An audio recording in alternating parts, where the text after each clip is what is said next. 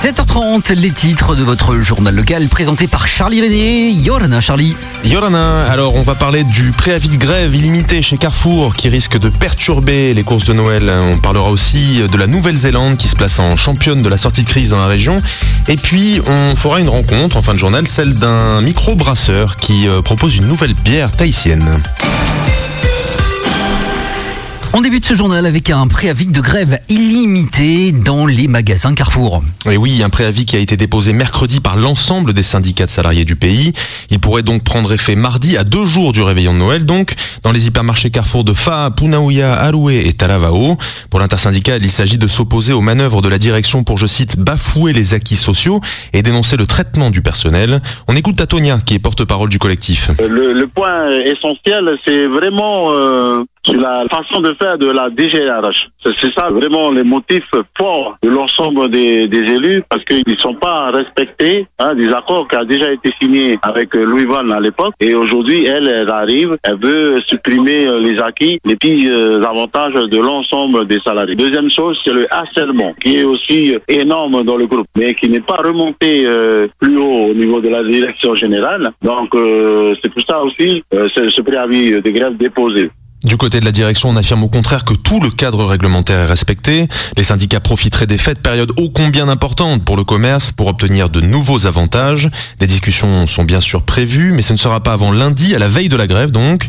Pour l'intersyndicale, pas question de mener des négociations magasin par magasin. Le collectif veut parler directement à la directrice générale, Nancy Van. Euh, nous, on va pas séparer euh, les négociations, parce que décideur, c'est en haut, hein. c'est la patronne, c'est la directrice générale. Euh, les directeurs, euh, ils ne peuvent pas décider. Ils n'ont pas de, poids là-dessus. Les directeurs vont juste euh, faire poireauter pendant un an, deux ans les points. Ils laissent en suspens. Ils essaient de diviser. On va négocier directement avec bah, avec Nancy. Comme ça, c'est en face. Elle te dit non, mais c'est en face. Mardi, ben, s'il n'y a pas d'entente, il y aura une grève générale, mais on va, on va essayer. Voilà Nancy Van qui nous assurait hier que les magasins Carrefour ne seraient aucunement perturbés d'ici mardi et que si grève il y avait, le groupe ferait en sorte de s'organiser.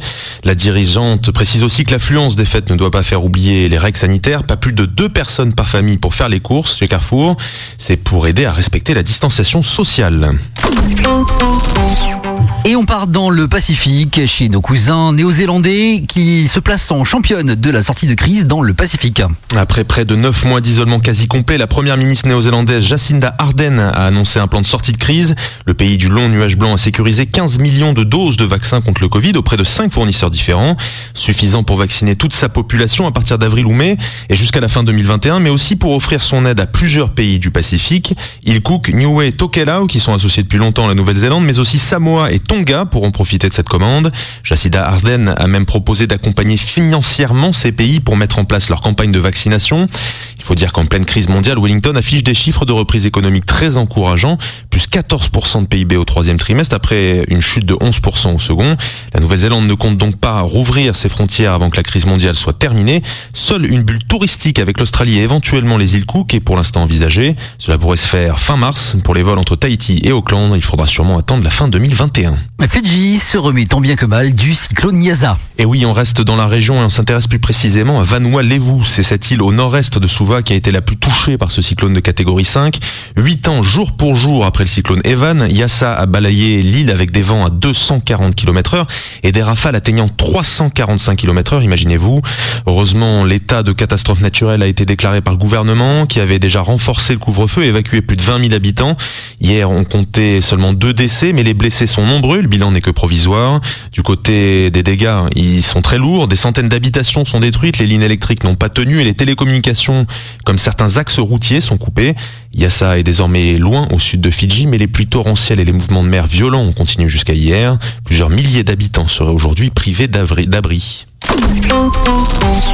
Un trafic de tortues démantelé. Oui, ça s'est passé au début du mois et l'opération a été rendue publique hier par le haut commissariat. La gendarmerie a arrêté quatre pêcheurs locaux qui ont reconnu d'avoir capturé 18 tortues marines à 300 km à l'ouest de Bora Bora. C'est à proximité du Motu One. Euh, repérés par un avion gardien, ils avaient tenté de relâcher les animaux d'une centaine de kilos chacun, mais ont tout de même été appréhendés. Alors retour au quai, on les retrouvera d'ici peu devant le tribunal à Papété. Et on finit par une nouvelle bière polynésienne, en fait, qui débarque à un pile poil pour les fêtes de fin d'année. Ah oui, et ça doit pas être un hasard. Il s'agit d'une bière à haute fermentation appelée Oana. Elle est lancée aujourd'hui par une, un cinquantenaire qui a grandi dans la gastronomie. Cyril Tazé, c'est son nom. Ne trouvait pas son bonheur dans l'offre tahitienne, surtout composée de pils et de lager. Alors il a commandé du matériel et installé sa microbrasserie à Arouet. L'idée est proposer un nouveau type de bière. On l'écoute. Euh, nos bières, en fait, sont des bières qui sont refermentées en bouteille. Euh, contrairement à la plupart des, bi- des bières qui, elles, subissent première fermentation en, en- cuve, puis sont mis en bouteille euh, et carbonatées en bouteille, c'est-à-dire on, insuffle du CO2 en bouteille.